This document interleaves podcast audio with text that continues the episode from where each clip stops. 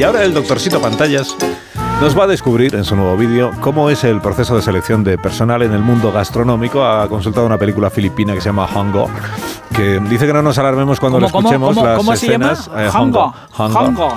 Porque Hongo. eh, al ser poco conocidita la película, la- no se dobló al castellano y solo tiene doblaje latino. Mis disculpitas, dice el Hay un doctorcito. temblor acercándose a lo lejos. ¿Lo escuchan? ¿Lo sienten? ¡Es una estampida! ¡No! ¡Es el día de la radio!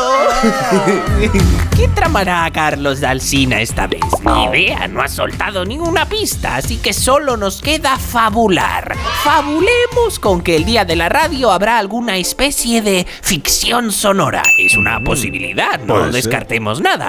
Y en las ficciones sonoras, igual que en los restaurantes, hay que hacer castings, pruebas de acceso, reclutamientos Sí. de actores en un caso y de cocineros en el otro. Los actores ya sabemos cómo lo reclutan, con pruebas de acceso ante el director de casting. ¿Qué le ha parecido mi prueba, director? Bueno, no ha estado mal. Ya le llamaremos. Pero en el mundo gastronómico los fichajes son bien distintos. Basta con echar un vistazo a una película filipina llamada Hunger o Hambre. En esta película, una joven cocinera que trabaja en un puesto de comida callejera recibe la visita de un misterioso comensal que después de comer un solo bocado de sus fideos, se acerca a ella y le dice... No tendrías que trabajar aquí. Después la invita a un lujoso y exclusivo restaurante llamado Hunger. Una vez allí, la joven descubre que tendrá que enfrentarse a otro cocinero para conseguir un puesto en este local tan exclusivo. ¿Y cómo se decidirán por un candidato u otro? A través de un enfrentamiento entre los dos. Un duelo de cocina.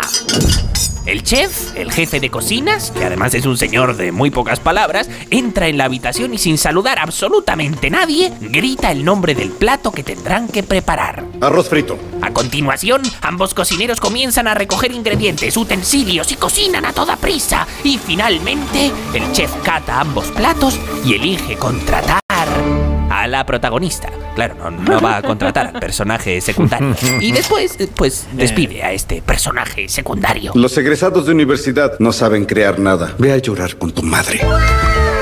Qué así es duro. como funciona el Departamento de Recursos Humanos en el mundo de la restauración. Buscas talentos emergentes en puestos callejeros, los citas en un restaurante, haces que se batan en duelo y finalmente eliges al mejor de los dos. Me parece una prueba estupenda. Yo pondré en práctica lo mismo en la próxima ficción sonora.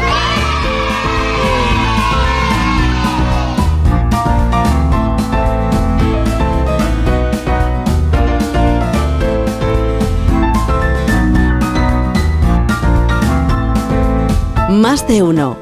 En Onda Cero.